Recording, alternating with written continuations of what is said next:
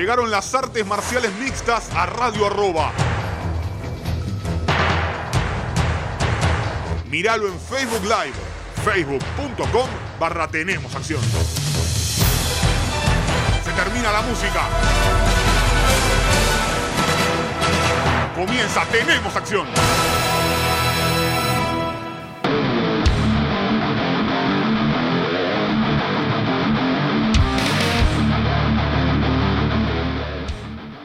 ¿Qué tal amigos? Bienvenidos a una nueva edición de Tenemos Acción aquí en Radio Arroba con todo lo que dejó el mundo de las artes marciales mixtas a lo largo y a lo ancho del planeta.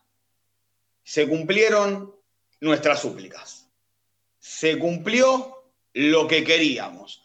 No se dio Caris Blades contra Derrick Lewis a cinco asaltos. No se dio, no sucedió finalmente, pero digamos que el evento fue medio complicado. Por suerte, Caris Blades eh, resultó eh, todo bien, todo de manera correcta, a él no le pasó absolutamente nada, simplemente le dio positivo de coronavirus y por eso no pudo estar peleando, haciendo la pelea estelar, pero uno pedía con tiempo esto, uno se había puesto a decirlo, bueno, lo hacemos rápido, nos apuramos, dale que va, Blaze fue el, fue el jueves, por ahí, miércoles, jueves, no, el mismo día del pesaje, sino horas antes también.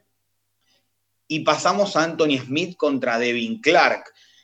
Y uno tiene que ser, si bien cauto, también tiene que ser crítico. Y la verdad, que Anthony Smith contra Devin Clark, manotazo de hogado, lo que uno quiera, no estaban para una estelar de UFC.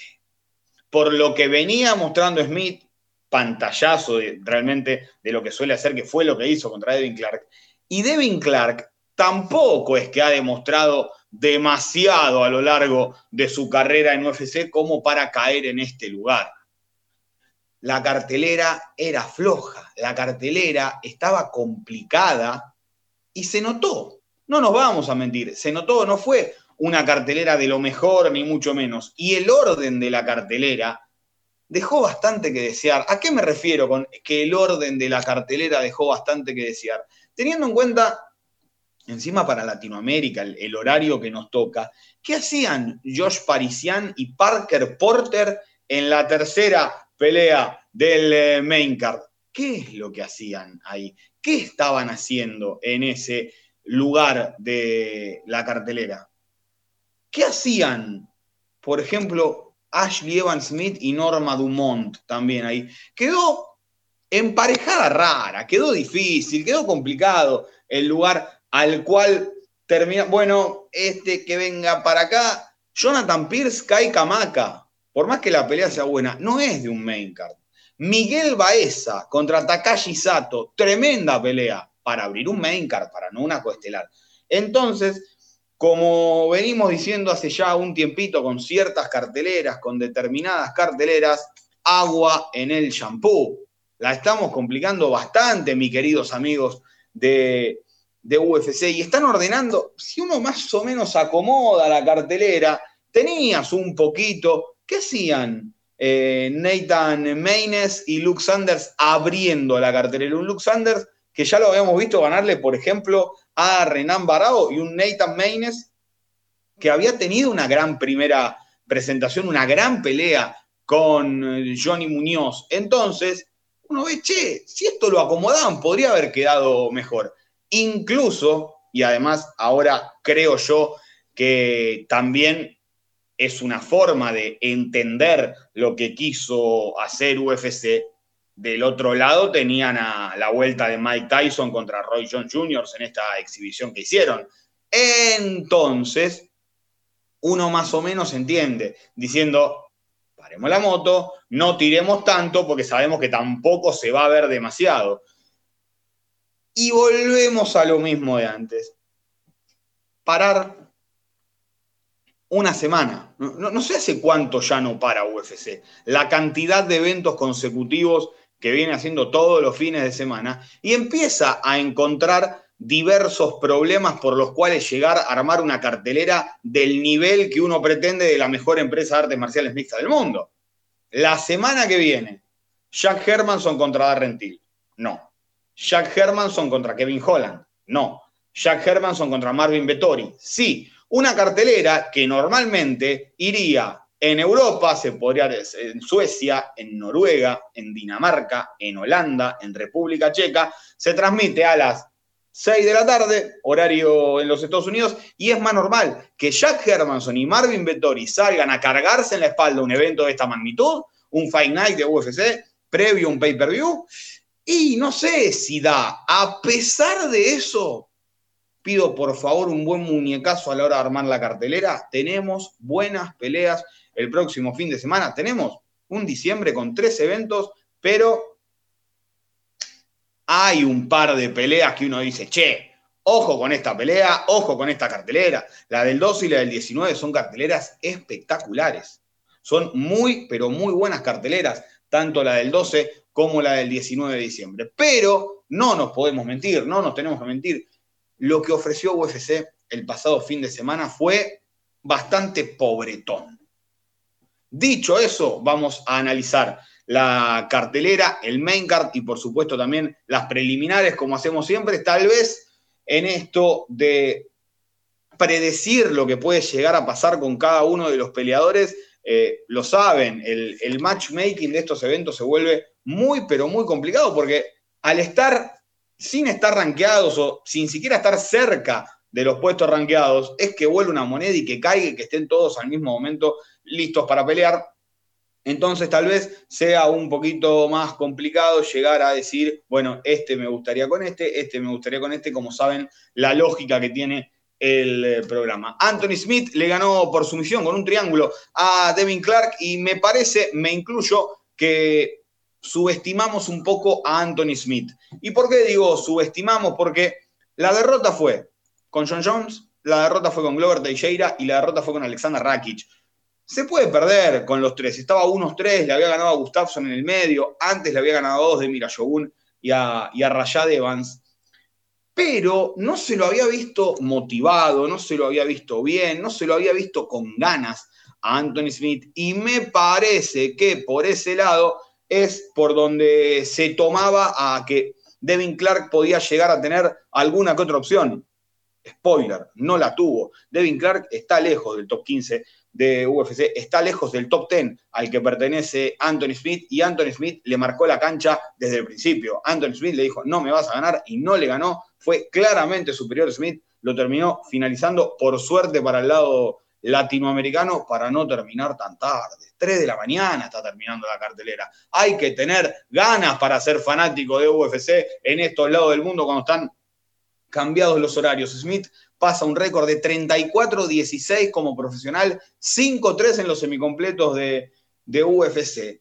Y hay algo que no tenemos en cuenta, porque siempre hablamos de los golpes, siempre hablamos del clinch, siempre hablamos de las rodillas, siempre hablamos de los codos. Y tiene mayoría de victorias por sumisión en las, en las 205 libras de UFC, porque sometió a Ozdemir, porque sometió a Gustafsson y ahora suma a Devin Clark, habiendo noqueado a Shogun y a Rayad, las cinco victorias para él antes del límite. Fue superado claramente por Jones, fue superado claramente por Teixeira y lo mismo por Alexander Rakic, pero tal vez no está para medirse con esos tres, pero sí con los pibes que vienen de abajo y demostrarles y marcarles la cancha, decirles, bueno, hasta acá es tu nivel, de acá para adelante, me parece que Anthony Smith debería convertirse en ese probador como lo fue Glover Teixeira, que a fuerza de knockout, knockout, knockout, knockout, decisión sólida, de a poquito, alguna que otra sumisión, se fue metiendo Glover Teixeira en eh, la categoría para volver a ser retador al título. Entonces, si lo hizo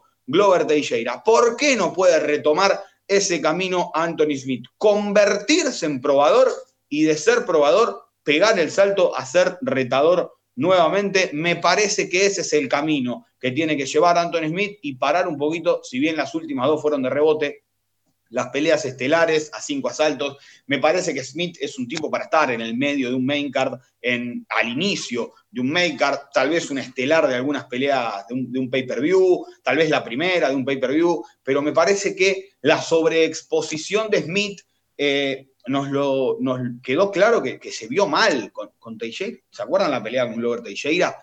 Esa de lo que le volaron los dientes, que todos gritábamos a la esquina, parala, por favor, ya esto no va para más.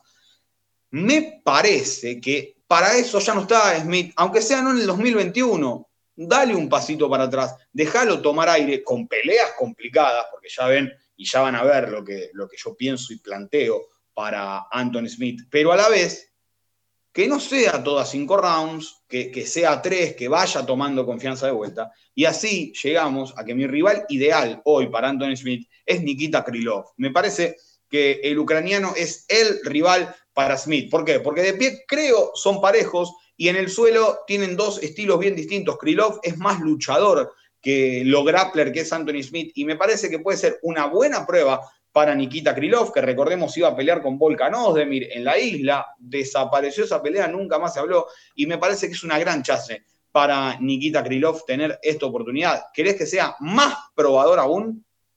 Probá con Johnny Walker. Fíjate dónde está Johnny Walker, aunque para mí Johnny Walker con, con Magomed Ankalaev eh, debería estar recontrafirmada y clavada. Eh, me parece, incluso Ankalaev puede ser una buena pelea para Anthony Smith. ¿Para qué? Para que los que vienen en ascenso prueben a un ex retador al título que se codeó con los mejores y que perdió, y que a la vez Smith no solo sea prueba para ellos, sino que se pruebe él para ver dónde está parado. Claramente superior a Devin Clark claramente superior a Devin Clark. Vamos a ver si está para seguir manteniéndose o no con esos peleadores que están coqueteando con el top 10 de la categoría y que se pueden meter más adelante. Devin Clark a mí realmente nunca me había llamado la atención, pero ante la disminución de nivel de las últimas peleas de Anthony Smith, creí que podía llegar a tener una chance. Bueno, no la tuvo, ni cerca estuvo de hacerla, ni cerca estuvo de siquiera estar en pelea, perdió muy rápido, me imagino que de acá a 15 días podría pelear de vuelta tranquilamente.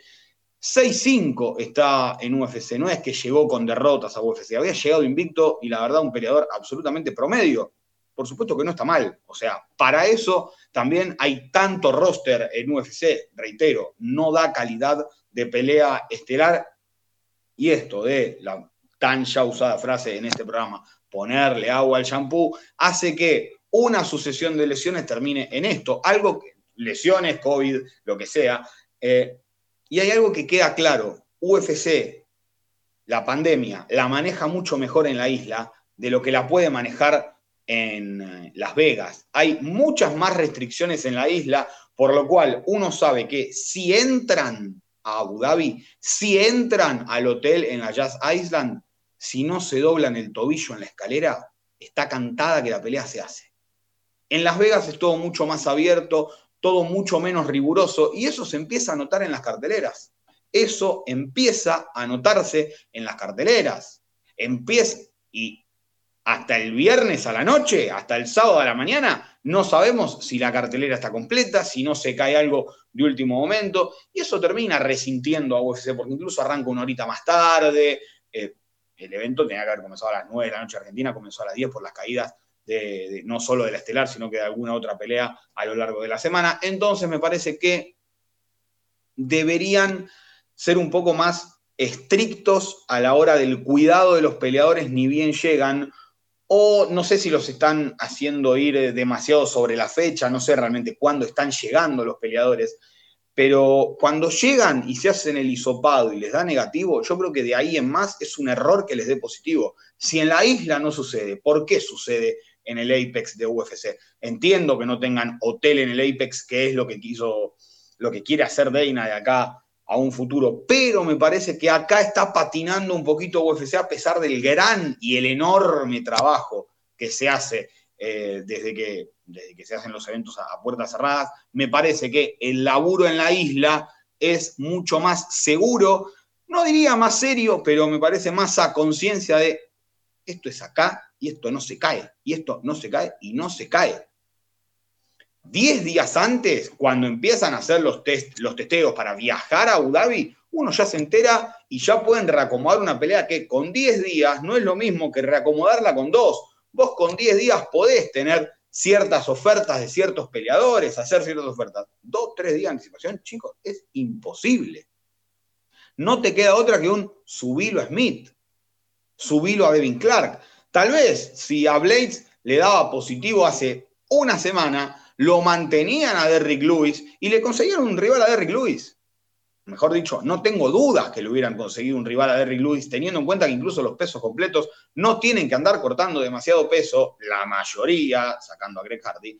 Eh, entonces me parece que se puede conseguir algo eh, más en una categoría que, como les digo, no necesitan cortar peso. Entonces me parece que las diferencias, las pequeñas cositas que van cambiando ahí en Las Vegas respecto de lo que sucede en la isla, se va notando bastante y nos tenemos que encontrar con estas cosas.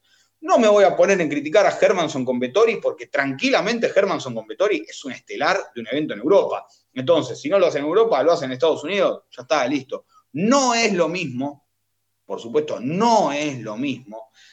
Hermanson viene a someter a Kevin Gastelum, pero Vettori peleaba con Jacaré una semana después. Eh, son dos tipos que merecían este tipo de peleas, pero tal vez en Estados Unidos suena un poquito raro por el horario en que hace. Siempre los eventos en Europa han bajado un poquito la vara. Entonces creo yo que si lo consideramos un evento que se puede haber llegado a hacer en Europa, está más que bien y es más que sólido. Respecto a la pelea coestelar del eh, pasado fin de semana, Miguel Baeza sometió a Takashi Sato con un triángulo de brazo, un Baeza que es un tipo a tener en cuenta. Dana White ya dijo que va a ser la cara de Puerto Rico. Puerto Rico, Dominicano Puerto Rico. Creo que tiene raíces puertorriqueñas. Miguel Baeza, yo digo, vamos a calmarnos un poco. Miguel está 10-0 como profesional, tercera victoria dentro del octágono de UFC. Le ganó a Héctor Aldana y le ganó a Matt Brown. Tampoco es que Tuvo buenas pruebas, por supuesto. Aldana es un tipo durísimo, lo vimos con Pepi. Matt Brown es un tipo con muchísima experiencia, pero no es el Matt Brown de antes. No es el, inmortal Matt Brown. Es un, es un más mortal, ¿les gusta? Es un Brown más mortal. Es un Brown bastante más golpeado y que no está a ese nivel. Y le había dado algún que otro problema, había sido un recontra peleón la de Baeza con, Matt Brown. Y acá con Takashi Sato fue una gran pelea, personalmente era la que más esperaba de la cartelera y demostró variantes. ¿Por qué? Porque de pie la pelea era pareja, no estaban tirando muchos golpes y cuando lo derribó lo puso rápido para abajo y le metió el triángulo de brazo casi al instante y lo hizo eh, tapear a un Sato que ahora está 2-2 en UFC. La otra derrota con Belal Muhammad, es un tipo duro Belal Muhammad. Entonces me parece que está dando los pasos acorde al momento de su carrera, Miguel Baeza. Ahora que le digan que va a ser la cara de Puerto Rico en el deporte, paremos un poco, bajemos un cambio, tranquilidad ante todo, porque ¿qué pasa con este comentario de Miguel Baeza va a ser la cara, ta, ta, ta, top 15? ¿Y qué pasa cuando lo metes en el lo bañaste de sangre y lo tiraste a la jaula con los leones que no comen hace tres semanas. En Welter no estamos para hacer eso. Welter es una locura. La categoría Welter es una pesadilla para cualquiera.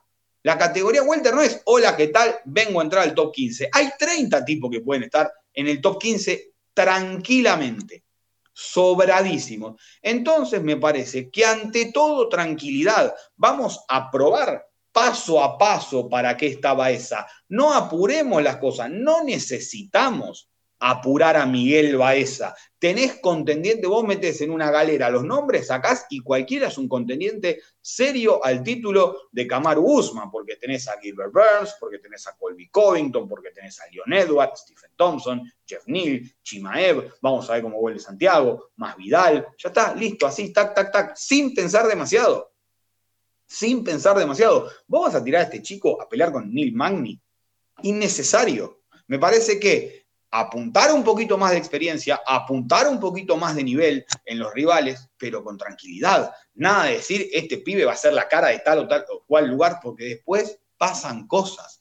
No sabes cómo reacciona ese peleador. Recuerden cuando Dana White dijo que Jair era la cara de UFC en Latinoamérica. Lo pasó por arriba Edgar y no sé cuánto tiempo estuvo guardado Jair. Hay que tomar las cosas con tranquilidad, las cosas a su tiempo y en el momento en el que se tienen que tomar determinadas peleas, determinados momentos. No es todo dale para adelante, porque si no terminan siendo todos Chimaev. ¿Y cómo haces para hacerlos pelear a todos en estelares si vos los vendés como tanto? Me parece que hay que considerar que Miguel Baeza tiene enormes aptitudes, que es un gran peleador, pero que hay que ir de a poco, hay que llevarlo de a poco. Este chico, hasta que no gane tres o cuatro peleas más, no tendrían ni que estar hablando que es la cara de absolutamente nada, porque también recordemos, termina la pelea coestelar, porque se lesiona, eh, porque se baja a Caris Blades. No es que él ya estaba, ah, no, Miguel Baeza coestelar. No, Miguel Baeza creo que incluso era la primera o la segunda del, del main card. No es que estaba, no, bueno, ahí lo reacomodaron todo. Espectacular el lugar que tomó en la cartelera que lo tomó, pero yo diría tranquilidad. ¿Contra quién me gustaría verlo? A Baeza que consiguió la primera sumisión de su carrera. Siempre de las 10 victorias tiene 7 por nocaut una por sumisión. A mí, con Tim Means. Vamos a probarlo. Con Tim Means. Tirémosle un experimentado, que se la banca, que ya lo vimos que les gana con experiencia. A Pepi, que le gana con experiencia. A Perry, que le tira horas de octágono encima. Vamos a ver. Probemos con Baeza. ¿Qué lo vas a poner con Robbie Lawler? La pelea sería genial, sería buenísima.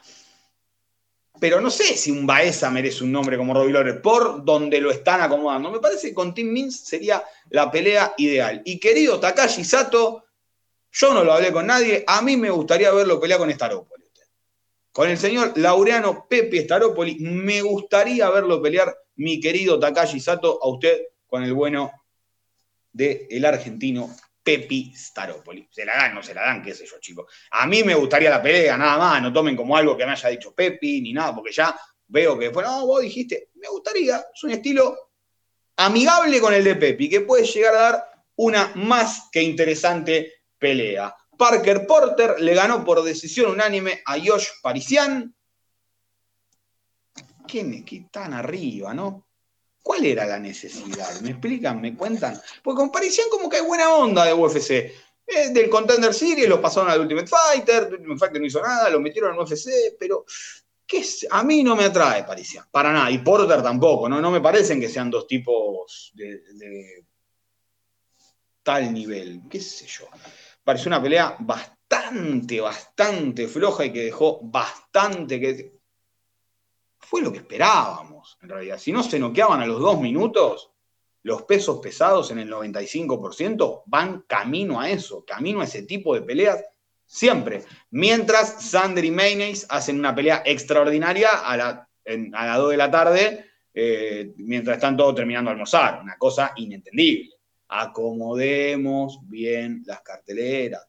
Basta de pesados en el main por ser pesados. Basta, va. Si en el 95% de los casos sale mal, ¿para qué lo seguimos probando? Ya está, listo. Si después empiezan a meter preliminares buenas, le damos una chance de nuevo. No es tan complicado, no es tan difícil. Necesitamos peleadores más chiquititos peleando más arriba en la cartelera. Nada más. Porque últimamente las carteleras van de mayor a menor, ¿eh? Vienen bien y se caen a pedazos al final. Hay muy buenas preliminares últimamente, vienen terminando muy bien las peleas preliminares. Bueno, démosle un poquito de cariño a los que, a, los que se la están jugando ahí abajo. No regalemos por ser pesados lugares que no merecen. Porque ya nos pasó hace no mucho con De Castro y Felipe, ¿eran Big Boy y Felipe? Felipe, no me acuerdo, nunca me acuerdo el nombre del, del brasileño que se llama como el oso yogi. No me lo acuerdo, no lo tengo tan registrado. Jorgan de Castro, que fue un bodriazo también, tarde. Vamos a darle la chance a estos peleadores. Y son más, más, más divertidos, hacen de todo. Bueno, Spikey Carlyle perdió decisión unánime en tres con Bill Algio. Gran pelea también de mayor a menor. Fue la pelea, pero Bill Algio ha demostrado tanto con Spikey Carlyle como con Ricardo Lamas cuando perdió en su debut en UFC, que es un tipo muy, pero muy divertido, que tiene un estilo más que interesante a la hora de, combatir, que te baja la guardia, que va para adelante, que busca derribos, que busca finalizar, que busca el knockout. Y Spikey Carlyle también, ya lo conocemos, un tipo muy, pero muy entretenido, muy divertido para ver. No le alcanzó a Spikey, fue victoria para Bill Algio y yo lo quiero ver con Darren Elkins, porque ya lo probamos con un experimentado como Ricardo Lama, que después de esa victoria se retiró. A mí me encantaría ver Algio con Elkins, un choque de trenes divino, por el estilo que tienen los dos, no similares, pero me parece que encajarían más que bien en una pelea. Norma Dumont fue muy superior a Ashley Evans Smith y le ganó decisión unánime en tres. Ahora lo importante de Dumont es que dé el peso y que no falle tanto, que si no se quede en peso pluma, porque categoría de peso pluma aún en UFC hay. Entonces, que no se queje tanto del descenso de peso que tuvo que hacer a peso gallo, sino que se quede en peso pluma y listo, se terminó, me parece que viene por ahí. Cuatro libras y media es bastante por encima del límite de la categoría. Entonces, considero, creo, calculo, me imagino que o afinás el trabajo después de una pelea, porque no es que tienen que bajar, que, que, aumentan de peso hasta el día del entrenamiento y bajan. No, bueno, hay que regular un poco ese aumento de peso. Según ella, cortó 35 libras. Te fuiste a unos 77 kilos. Te fuiste muy arriba para pelear en 61. Es demasiado, chicos es demasiado. A mi gusto es demasiado. A mi, si, si decís que tú que te hagas 15, 16 kilos, el problema no es de la categoría. La categoría siempre fue la misma. El problema es que vos te fuiste muy arriba o que no te da el físico para bajar a peso gallo y bancátela en peso pluma, no hay otra, porque la verdad se la vio muy bien a Norma Dumont, tiene bastante, bastante buenas aptitudes. Jonathan Pierce fue extremadamente superior en el suelo a Kai Kamaka, en el piso, lo pasó literalmente por arriba. Kamaka es un tipo también muy, pero muy divertido, bastante bueno a la hora de intercambiar golpes, pero en el piso deja bastante que desear. Me parece se le encontró la kriptonita a Kai Kamaka y es el derribo y el ground and pound. Montó bastante fácil, fue bastante superior Jonathan Pierce en el, eh, en el a la hora de la transición al suelo, ya uno veía que Pierce caía mejor, que buscaba fácil y fue victoria para Jonathan Pierce. Eh, Anderson Dos Santos le ganó su misión en el primero a Martin Day, un Martin Day que lo poquito que se vio de pelea se lo notó superior de pie. ¿Para qué va a buscar un derribo y entregar el cuello como lo entregó? Guillotina en el primero para el brasileño, si te he visto, no me acuerdo. Gina Mazzani, nocaut técnico en tres a Rachel Ostovich, una gran patada al cuerpo. Previo, una pelea olvidable olvidable la pelea entre Gina Mazzani y Rachel Ostovich. Sigo pensando, la nueva generación del MMA femenino va a pasar literalmente por un, como un tren por encima. Es un tren por encima que las va a pasar a las Mazzani, a las Ostovich, a todas las va a pasar por encima. Macy Barber debe desayunar tres Gina Mazzani las pasan por. Kay Hansen, si no quiere cortar peso, la pasa por arriba. Cory Makina la llavea toda la pelea. Aspen Ladd no puede bajar a Aspen pero también le ganaría. Me parece que empezamos a estar en ese momento de la aparición de las nuevas talentosas de las categorías y a las chicas que no son tan talentosas, que tienen mucho, mucho laburo encima, mucho de ganas, mucho de garra, las pasan por encima. Las chicas que nacieron como peleadoras de MMA, a las que se fueron acomodando a lo largo de su carrera de lucha, grappling, kickboxing, las van a pasar por arriba. Tremenda presentación de su Muda Ergi. Le ganó muy, pero muy bien en el primer asalto a Malcolm Gordon en la división de peso mosca, división que le sienta muy bien a su Muda Ergi. Y en la primera pelea de la velada, Nathan Maynes le ganó una pelea tremenda. Luke Sanders venía pasándolo por arriba, se estaban pegando por todos lados. Mayne lo enganchó con una contra, mata León y nos hemos visto en este combate. Anthony Smith, Miguel Oaesa, Sumu Daergi y Nate Maynes, los ganadores de la bonificación a la mejor performance de la noche. No se entregó bonificación a la mejor pelea, si hubieran tenido que entregarlo, era la primera, como la semana pasada había sido Luis Cose contra Sasha Palandikov. De esta manera vamos a ir terminando el eh, primer bloque de Tenemos Acción aquí en Radio Arroba. Vamos a hacer una pequeña pausa y tras ella vamos a analizar lo que viene el sábado, lo que viene después en el UFC 256 y el último evento del año entre Leon Edwards y Kamsat Chimaev. Todo siempre y cuando no haya lesiones, no haya COVID, no haya absolutamente nada. Pausa y ya volvemos con más. Tenemos acción aquí en Radio Roja. Dale.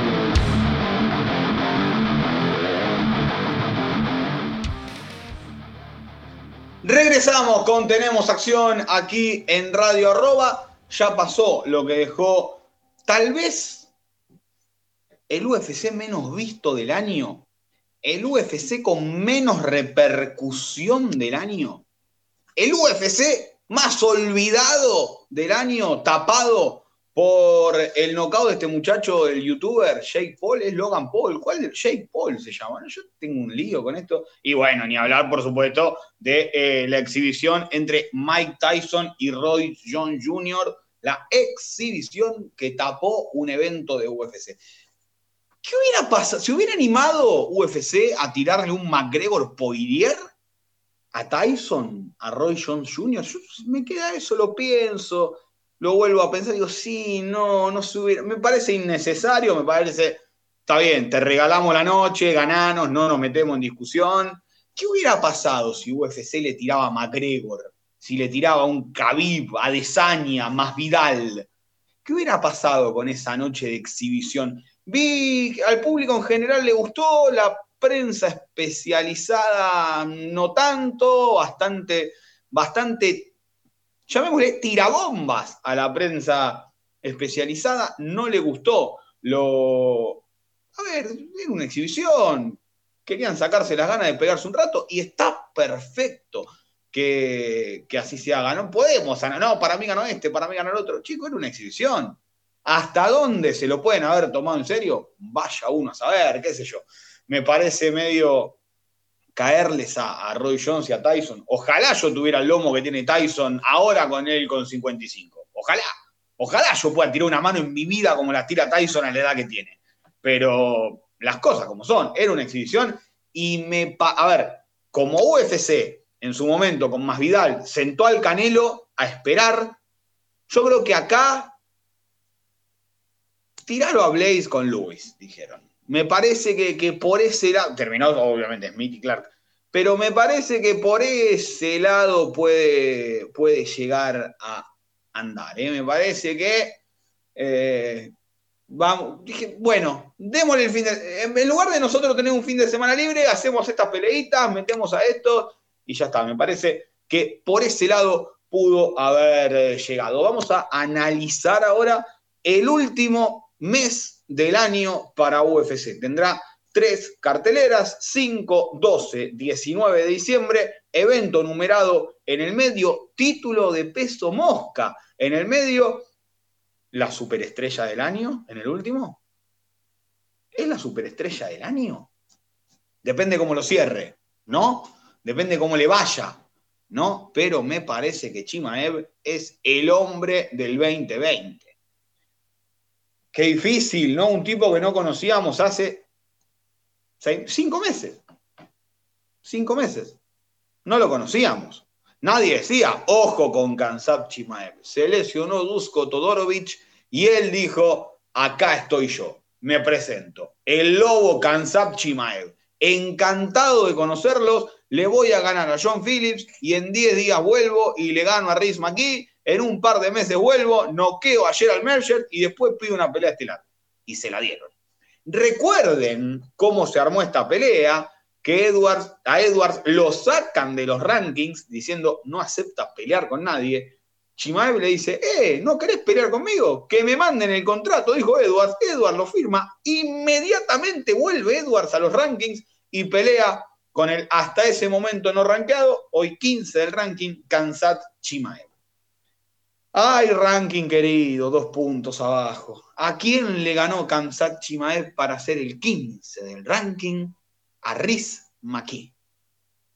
Riz Maki que luego perdió con Alex Morono. ¿Dónde está Alex Morono en el ranking?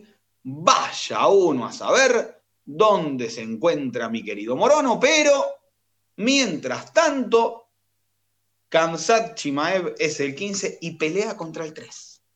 Eduardo es el 3, creo yo. Ustedes saben que. Esto es el 19 de diciembre. Ya, vamos a llegar. Vamos al 5 de diciembre. Shampoo, agua, lo batimos, no lavamos la cabeza. Hermanson con Vettori. Buena pelea. O Vince Pro con James Hill. Mm, otra vez a Impru. Recordemos que hace no mucho peleó empezado, bajó de. ¿Qué sé yo? Es como más de lo mismo, ¿no? Como que ya lo vimos mucho a Saint Prou a lo largo de, esta, de, la pandemia, ¿no? O me, da la sensación a mí que lo estuvimos viendo mucho a Ovin Saint Prou. Lo cierto que después hay un choque entre dos ex campeones de M1 que tiene toda la pinta de ser un recontra peleón entre Nate Landauer y Mob Sarebloev. tremenda pelea entre el estadounidense y el ruso. Me parece que puede ser una de las peleas más, más interesantes a la hora de, analizar esta cartelera. Hay doblete mexicano, porque en doblete en dos posibles peleones también. Mowgli Benítez contra Justin James y Teco Quiñones va a estar enfrentándose a Luis Smolka. Además, dos. En realidad los cuatro están haciendo sus, sus segundas armas en UFC. Jimmy Flick, que peleó en el Contender Series, nos encantó verlo en el Contender Series, un tipo que es tremendo en el suelo contra Cody Dardin, Cody Dardin que empató en su debut en UFC en poco tiempo de anticipación contra Chris Gutiérrez, le puso un 18 en el primer asalto y se fundió, había tomado la pelea con apenas 4 o 5 días de anticipación. Dardin contra Flick es una pelea tremenda a la hora del choque de estilos. La lucha de Dardin contra el grappling de Flick realmente es un peleón. Y ojo acá, ojo acá, porque el georgiano que vive en España hace mucho tiempo, Ilia Topuria, uno de los de las sensaciones estas europeas que van apareciendo, enfrentándose a Damon Jackson, que recordemos le ganó a Mirsad Bektic. Una pelea terrible le ganó Damon Jackson a Mirsad Bektic. Ahora pelea Ilia Topuria con Damon Jackson. La verdad, ahí creo tenemos seis peleas que uno dice, che, está bien, no tenemos mucho nombre, pero están bien. Y Hermanson Vettori es una gran pelea. Volvemos a lo mismo. Sería un estelar de cualquier evento de UFC en Europa. Llama la atención que sea una estelar de un Fight Night en los Estados Unidos, pero me parece que con lo que tenía UFC acomodó una muy buena cartelera, lo mantiene a Hermanson en un estelar después de haber finalizado en segundo, en minuto y medio creo que tardó en finalizar a Kelvin Gastelum y le da la chance a Marvin Vettori, un tipo que venía pidiendo pelea importante, se la iban a dar el 12 frente a Yacaré Sousa, le dijeron, ¿estás para una semana antes? Estoy para una semana antes. Entonces Marvin Vettori se enfrentará a Jack Hermanson. Pasamos al 12 de diciembre. Con la, a ver, recordemos, primero se habló de Kamaru Usman con Gilbert Burns, nunca se dio por oficial, pero se habló mucho. Amanda Nunes se confirmó contra Megan Anderson, se bajó Amanda. Y Peter Ryan se confirmó contra el Jermaine Sterling y se bajó Peter Ryan. Tres títulos había para el 12 de diciembre. Dos se confirmaron. Uno se terminó por, por tirar abajo para febrero. Había que dar, había que remarla la cartelera, había que cambiarla y le cayó como anillo al dedo a UFC las tremendas presentaciones de Davison Figueiredo y de Brandon Moreno para decirles, muchachos, dan el peso en 20 días, damos el peso en 20 días, firmamos la pelea, título en juego, y encima le das la chance que merece a Moreno, otra posibilidad de defender el título a Davison Figueiredo, nada, absolutamente nada que decir ante esta decisión. A mí me da miedo por el peso. Nada más que por eso. La pelea es espectacular. Figueiredo, Moreno, fuegos artificiales y es un peleón. Coestelar que podrían haber puesto cualquier cosa, porque Tony Ferguson, la vuelta después de su derrota con Gaethje contra Charles Oliveira. Tremenda pelea, el mayor sometedor de la historia de UFC. La vuelta de Tony después de su segunda derrota en UFC, creo que está 14-2. Recontra peleón. Recontra peleón. Renato Moicano, Rafael Fisiev, peleaban la, semana pasada. No sé qué pasó. La pasaron para el main card de este cartel. Moicano, Fisiev. ¿Recuerdan lo, último que nos quedó en la cabeza de Fisiev, esa pelea tremenda? Eh, Fisiev es el del, Matrix, el que va para adelante y vuelve para atrás, es tremendo, con Moicano, peleón. Holland no estaba listo por el COVID para esta pelea este fin de semana. Dijo, yo peleo la semana siguiente si puedo. Ok, entra en lugar de Vettori. Holland contra Yacaré, enorme oportunidad para Kevin Holland de enfrentarse a alguien como Yacaré Sousa, que allá lejos, qué lejos que quedó, ¿se acuerdan el lío que se armó? A Yacaré le dio positivo de coronavirus, tiembla UFC, tendría que cerrarse todo, tendría que no hacerse absolutamente más nada, cierren ¿Alguien se acordaba que Yacaré fue el primer positivo de coronavirus allá por el mes de abril de los... No, qué desastre. UFC irresponsable. Nunca más pasó nada.